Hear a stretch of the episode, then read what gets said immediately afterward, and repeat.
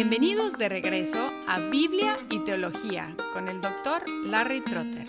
Esperemos disfruten el siguiente episodio.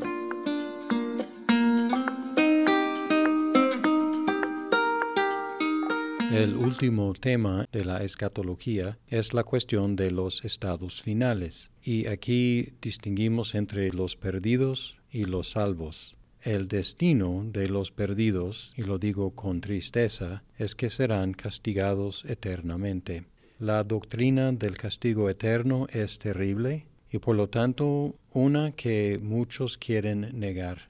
Entre los que niegan la infalibilidad de la Biblia, es fácil negar una doctrina que les cae mal, pero entre los que creemos que la Biblia es la palabra de Dios perfecta e infalible, pues tenemos que someternos a lo que dice la Biblia, y claramente habla del castigo eterno de los perdidos. Más claramente en Mateo 25, 46 dice, estos irán al castigo eterno, pero los justos a la vida eterna. Y aquí el contraste entre castigo eterno y vida eterna. La duración de los dos tiene que ser igual, eterna. Además tenemos la descripción que Jesús dio del infierno en Marcos 9, 46, donde Jesús citó del Antiguo Testamento el dicho que dice, donde el gusano de ellos no muere y el fuego no se apaga. Aunque es una realidad muy triste, la condenación de los incrédulos sirve al propósito de glorificar a Dios por su poder, su justicia y su misericordia, lo que Pablo dice en Romanos 9, 22 y 23, y que, si Dios, aunque dispuesto a demostrar su ira y hacer notorio su poder, soportó con mucha paciencia a los vasos de ira preparados para la destrucción, lo hizo para dar a conocer las riquezas de su gloria sobre los vasos de misericordia, que de antemano Él preparó para gloria, es decir, nosotros, a quienes también llamó, no solo entre los judíos, sino también entre los gentiles, indicando que la condenación de los incrédulos también glorifica a Dios, demostrando su poder, su justicia y su misericordia a los objetos de su gracia y si no nos gusta la idea de la condenación de los incrédulos, la solución no es negar la doctrina, sino predicar el Evangelio a todo el mundo para que sea salvo. En contraste, los salvos tienen un estado final, alegre, vivirán eternamente en la tierra nueva y en el cielo nuevo. Esta imagen viene de Isaías 65, 17, donde dice, Por tanto, yo creo cielos nuevos y una tierra nueva, y no serán recordadas las cosas primeras ni vendrán a la memoria. Y en Apocalipsis 21, el penúltimo capítulo de la Biblia, hay una visión que el autor describe así. Entonces vi un cielo nuevo y una tierra nueva, porque el primer cielo y la primera tierra pasaron y el mar ya no existe. La expresión tierra nueva y cielo nuevo es una expresión que abarca todo el universo, y es importante afirmar esta doctrina porque enfatiza las dimensiones cósmicas y materiales de la redención. El mundo no es para destrucción, sino renovación. La materia será redimida también.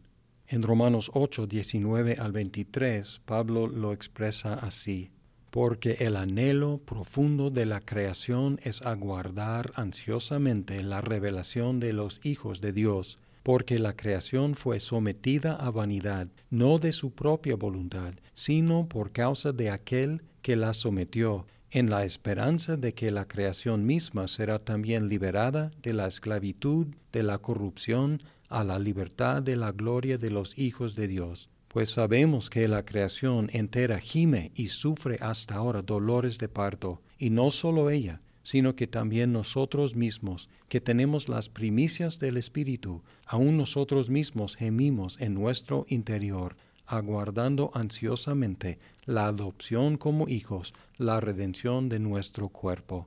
Aquí vemos el paralelo entre la redención del cuerpo físico del ser humano y también la redención de la creación física.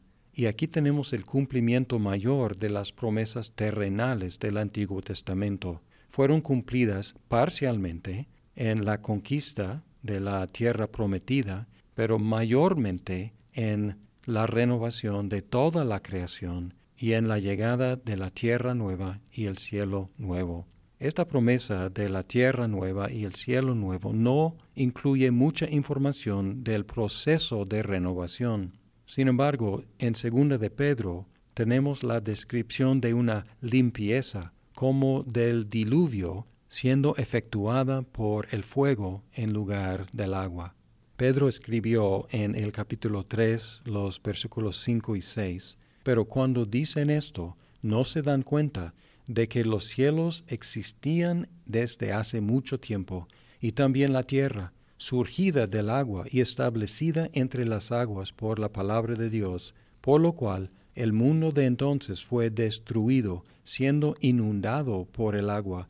Y luego el siete. Pero los cielos y la tierra actuales están reservados por su palabra para el fuego, guardados para el día del juicio y de la destrucción de los impíos. Este versículo 7 suena como una destrucción, pero si seguimos leyendo encontramos que no es solo destrucción, sino renovación. En el versículo 10, pero el día del Señor vendrá como ladrón, en el cual los cielos pasarán con gran estruendo, y los elementos serán destruidos con fuego intenso, y la tierra y las obras que hay en ella serán quemadas. Y luego en el 12, esperando y apresurando la venida del día de Dios, en el cual los cielos serán destruidos por fuego y los elementos se fundirán con intenso calor. Todo esto suena como destrucción absoluta. Pero luego en el 13 nos sorprendemos al leer, pero según su promesa nosotros esperamos nuevos cielos y nueva tierra, en los cuales mora la justicia. Y el paralelo con el diluvio indica lo mismo. Fue destrucción completa y fue renovación completa. Y aquí este proceso es paralelo a lo que pasa con los cuerpos en la resurrección. Los cuerpos son destruidos, regresan al polvo, pero luego en la resurrección son rehechos, reconstituidos, y hay continuidad con lo anterior y hay transformación que elimina todo lo malo y deja solamente la justicia. Ahora, la escatología fácilmente se puede convertir en tema de controversia y de especulación, pero debe ser motivo para perseguir una vida cristiana de excelencia. Brinqué el versículo 11 de 2 de Pedro 3, el cual dice, Puesto que todas estas cosas han de ser destruidas de esta manera, ¿Qué clase de personas no deben ser ustedes en santa conducta y en piedad, esperando y apresurando la venida del día de Dios? Luego el 13, nosotros esperamos nuevos cielos y nueva tierra, en los cuales mora la justicia. El argumento es, si es lo que esperamos, los lugares en los cuales mora solamente la justicia, mejor que empecemos ahora a vivir así en santa conducta y en piedad. La prueba de nuestra escatología es, a fin de cuentas, cómo conducimos nuestras vidas.